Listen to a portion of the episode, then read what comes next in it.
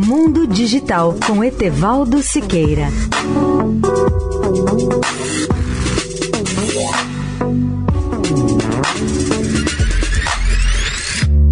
Olá, amigos da Eldorado. Há exatos 50 anos, o mundo acompanhava o dramático retorno da Apollo 13 à Terra. No dia 13 de abril de 1970, ocorreu uma explosão catastrófica num dos tanques de oxigênio quando a espaçonave já estava próxima da Lua. Sem conseguir pousar, a Apollo deu apenas uma volta em torno da Lua e começou ao seu retorno à Terra. Foram quase três dias dramáticos. Eu estava em Houston e acompanhei tudo na NASA e registrarei em livro aqueles momentos de expectativa e angústia que o mundo todo testemunhou.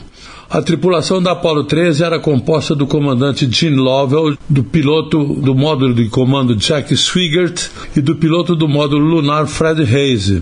Mais do que a maioria das pessoas ao lado da sala de controle da NASA, eu sofri de perto o drama da operação de resgate da Apollo 13. Finalmente, o que parecia impossível aconteceu e a equipe de astronautas retornou à Terra numa missão considerada um fracasso bem-sucedido, ou, em outras palavras, uma tragédia com final feliz.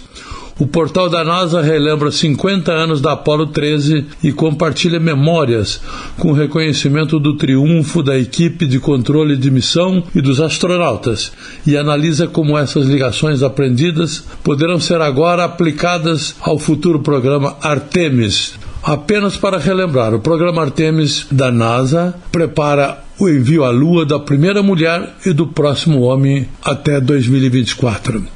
Etevaldo Siqueira, especial para a Rádio Eldorado. Mundo Digital com Etevaldo Siqueira.